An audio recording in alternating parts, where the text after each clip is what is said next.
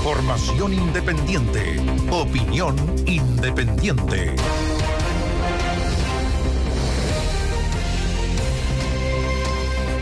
Mira, si yo les digo oro blanco, el nuevo oro blanco, ¿qué, a qué me estaría refiriendo?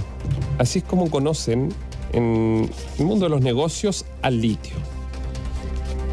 Está en boga hablar de este tema y porque dicen que va a durar poco hablar de este tema. Van a ser pocos años, probablemente década y media, dicen algunos, porque ya, ya lleva el, litio cerca de 5 o 6 años de debate en nuestro país. Recuerden ustedes, el año 2016, bajo el gobierno de la presidenta Michelle Bachelet, se entregó la primera política del litio, donde eh, finalmente esa política termina con SQM liderando y a, a que son las dos empresas que hoy día son productoras de litio. Pero resulta que el año 2016, y quiero ir a este punto, se le otorgó, se le otorgó, y acá tengo el año 2016, se le otorgó un mandato a quién? A Codelco. Muy aplaudido en ese entonces. La cuprífera estatal debía, a través de la Política Nacional del Litio y la gobernanza de los salares, se le emitió el año 2016 un encargo que Codelco junto con el Ministerio de Minería debían evaluar la factibilidad de explorar el litio existente en el salar de Maricunga mediante alianzas público-privadas, le dijeron, considerando el rasgo y el cuidado de los ejes sociales, económicos, ambientales.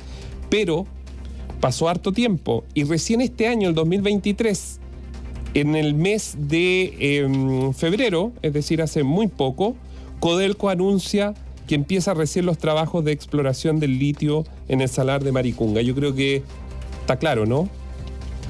¿Cuál fue la eficiencia de Codelco? ¿Cuál fue el retraso? Y aquí, permíteme, Nivaldo, y aquí uno, tengo una lámina acá muy interesante. ¿Usted sabe quiénes tienen las mayores reservas de litio en el mundo? El número uno, el primero, Bolivia, tiene el 24,6% del litio a nivel global, de todo el orbe. ¿Quién sigue a Bolivia? Argentina, 22,6% del litio global. Chile, el 11,2%. Luego viene Estados Unidos 9,2%, Australia 7,5%, China 6%, Congo 3,5%, Canadá 3,4%, Alemania 3,2% y México el 2%. ¿Por qué es bueno hacer aquí un, una pausa? Porque uno se imaginaría que tienen las mayores reservas globales, es Bolivia y Argentina, deberían ser los número uno, ¿no? Los que con el nivel de necesidad que tienen de recursos, Argentina para qué decir y Bolivia lo mismo, deberían estar en la posición número uno de la tabla porque además tienen muchos salarios donde se puede trabajar. El asunto es que tanto Bolivia como Argentina no están en la carrera del desarrollo respecto al litio. Argentina ha avanzado desde que llegó el presidente Alberto Fernández, es verdad, de la mano de los privados, pero todavía no está dentro al menos de los tres más importantes donde Chile probablemente en los próximos, en los próximos eh, meses va a caer, porque hoy día Australia es el número uno. Alguna vez fue Chile, hoy día es Australia, luego eh, sigue China y Chile. Ojo, y Australia que tiene un, un, litio que es de más difícil. Ellos sacan un granulado, claro. Claro, que, o sea, que es un proceso, digamos, más dificultoso que el de Chile, que Chile recoge de los salares. A ver, lo que hemos hablado tantas veces aquí, aquí hay un tema de oportunidad. El mundo hoy día es mucho más veloz que hace un tiempo atrás. ¿Por qué? Porque la renovación o evolución tecnológica es mucho más rápida que hace una, dos, tres, cuatro décadas. Entonces, ¿qué es lo que ocurre? Eh, que la aceleración de, los procedimientos es mayor, que por lo tanto las tecnologías pueden irse no convirtiendo en obsoletas, pero en menos eficientes que las nuevas tecnologías, y esto incluye también los procesos productivos. Eh, entonces, ¿qué es lo que dicen algunos? Bueno, está la oportunidad ahora para explotar el litio y no sabemos en qué momento, cuál va a ser la cuál va a ser el lapso de tiempo donde esto sea efectivamente rentable. La rentabilidad puede que se mantenga durante mucho, mucho tiempo, pero probablemente el primer año va a ser más rentable que el segundo, que el tercero, que el cuarto y el quinto. Por lo tanto, hay una oportunidad que está dada por la capacidad de rápidamente generar eh, la explotación de este mineral. Digamos, algunos dicen que la brecha es lo suficientemente estrecha como para que las competencias y la competitividad, digamos, se juegue en, eh, en la rapidez con que esto se implemente. y ahí está la aprensión respecto a lo que pueda ocurrir en Chile con Codelco, con las tramitaciones de los proyectos o con eh, la... Codelco se va a abrir a la negociación con las empresas que actualmente están, si se amplían o no, si los contratos pasan más allá, SQM 2030 y Albemarle 2043.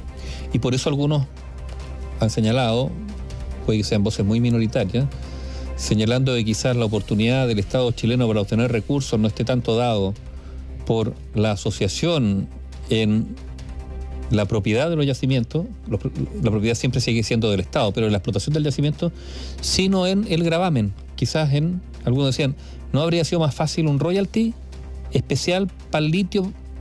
Bueno, ya, ya el camino está cerrado. Y, la, el problema es como organizar, organizar un cumpleaños y decir, ya yo pongo la casa, pero tú vas a traer la torta, tú traes los vasos, tú traes los tenedores, el de allá trae la carne, tú vas a traer y me vienen a celebrar a mí. el gobierno hoy día dice que hay 46 empresas que los últimos tres meses se han interesado. Sí, probablemente, obvio que se van a interesar en escuchar. No, si hay interés. A ver, si el interés obvio en el litio. Claro. Pero resulta que bajo las actuales medidas, el tema es quién se va a sentar realmente. Mira, aquí, aquí Salvo que el precio se dispare, me decían hoy día. Ah, bueno. Y que obviamente, aun cuando el Estado sea el 51% de la propiedad, de la propiedad, eh, sea igual un gran negocio. bueno, por eso yo insisto que eh, eh, ese, ingreso por, propiedad, por, propiedad, por propiedad podría darse también mm, de manera tributaria, pero independientemente de eso, mira, aquí hay dos cosas, oportunidad y gestión.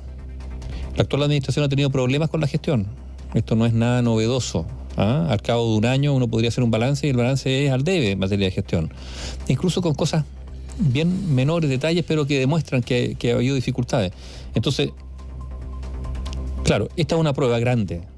O sea, e, el error que se puede cometer aquí puede tener costos mayores. Así que habrá que estar muy, muy atento cómo esto, cómo esto decanta, se implementa y que no se pierdan las oportunidades de inversionistas o incluso de, instalaciones. y, sabe, y sabe, yo creo que otra cosa, por el cambio que significa van a haber muchos ojos puestos en Chile. De cómo funciona esto, si es que funciona, de qué manera se logra hacer, si es que se logra hacer y con qué mm, capacidad productiva.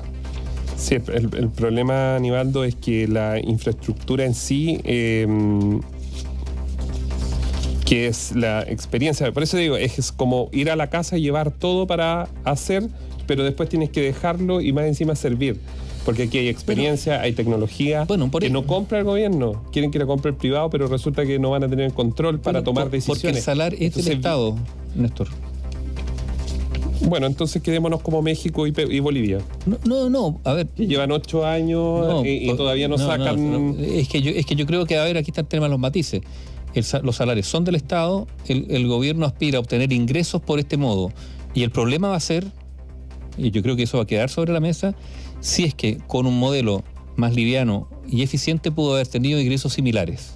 Eso es lo que se va a medir finalmente. Y algunos le van a decir, oiga, pero usted se metió en este lío. Si es esto no, no resulta tan bien, digámoslo. Le van a decir, oiga, pero de la otra manera pudo haberse hecho de mejor manera y con mayor recaudación fiscal. Porque eso va a ser finalmente lo que, con lo que se va a medir. Recordemos el aporte de SQM el año pasado, mayores que lo de Codelco. Y por lo tanto, ese ya es un dato. 5 mil millones. Que va a estar ahí, sobre la mesa y con el cual se va a poder comparar que no es menor. Ahora, para, cerrar el tema, hay cosas que cuando uno se pone a, investigar, a reportear, a buscar eh, información, eh, de repente igual da risa, porque Bolivia ha sido criticado por no acelerar. A ver, ellos tienen una de las reservas más importantes a nivel global. Por no acelerar el proceso, ellos crearon su propia industria estatal. Pregúntese, usted lo puede buscar en internet. Hay críticas incluso dentro del mismo Bolivia, con toda la necesidad de recursos, usted se imaginará, de, países como Bolivia, Argentina, y no hay un acelerador a fondo para poder, teniendo puertos, porque no es el tema aquí tampoco son los puertos, porque lo pueden sacar por Arica, por ejemplo, y están prácticamente, avanzan cada 3, 4 años un poquito. Están sacando litio, sí, efectivamente, pero eso no alcanza a ser ni el 4 ni el 5% de lo que Chile actualmente tiene en menos tiempo. ¿Y qué hace México? Y aquí está el tema de las corrientes ideológicas. AMLO, el presidente mexicano, le pide consejo a Bolivia. Entonces le dice, ustedes que son una de las más grandes, ayúdennos. Y ahí está México. Todavía está enredado, armando, ya armó su empresa nacional, pero sigue Claro. dándose vuelta porque no tienen de dónde sacar las tecnologías, La contraparte de Australia. Y el otro. pero todavía no llegan las tecnologías de, que sean más eficientes. Bueno, es, es la realidad. Eso por un lado. Perú. ¿Por dónde llegaron los venezolanos? Tenemos muchos auditores venezolanos, obviamente. Nos pueden contar, ¿por dónde llegaron? ¿Llegaron por Argentina o llegaron por Perú, Bolivia? Perú, Bolivia, Chile. ¿Por dónde llegaron? ¿Por dónde pasaron? A lo mejor Bueno. alguien se vino por Brasil, por la Amazonía. Pero, la, mayo- la- la mayoría- la mayoría llegó por donde la mayoría quiere devolverse, Néstor. Hablemos de mayoría. La mayoría que llegó, llegó por Perú y la mayoría que se quiere mm, regresar, quiere regresar por donde llegó. Ese es el drama de la frontera entre Chile y Perú hoy día. Está también quienes ingresan, ¿no es cierto?, por, por Bolivia, pero, pero el tránsito va por ahí. Algunos pasaron de Perú a Bolivia para ingresar por Colchane, otros directamente de Perú a través de Chile. Ahora, eh, hay que ver qué ocurre, qué ocurre con todo esto. Eh, se está hablando de corredores humanitarios y, y todo aquello, pero hay otra hay otro anuncio ¿ah? Eh, en, el día de hoy por parte de Estados Unidos. Ojo con esto. Estados Unidos hoy día ha anunciado que España, Canadá y, y el propio Estados Unidos van a aceptar migrantes cuyos casos serán gestionados por la vía legal a través de centros de tramitación en países de Latinoamérica. Ahora, todo esto porque se acaba el 11 de mayo el título 42. ¿Te acuerdas el título 42 excepcional por la pandemia que adoptó Donald Trump y que permitía la expulsión inmediata de, migrantes?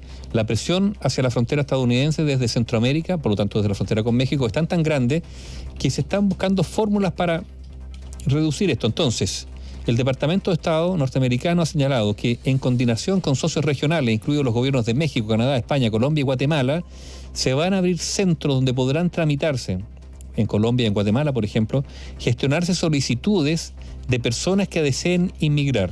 Y ya está claro que van a haber cupos de migración para Estados Unidos, Canadá y España. Yo no podría decir que después de esta noticia van a haber más de algún migrante que está en Chile y que quiera transitar hacia esos centros donde se van a tramitar esto, porque por ahora Chile no aparece mencionado. Análisis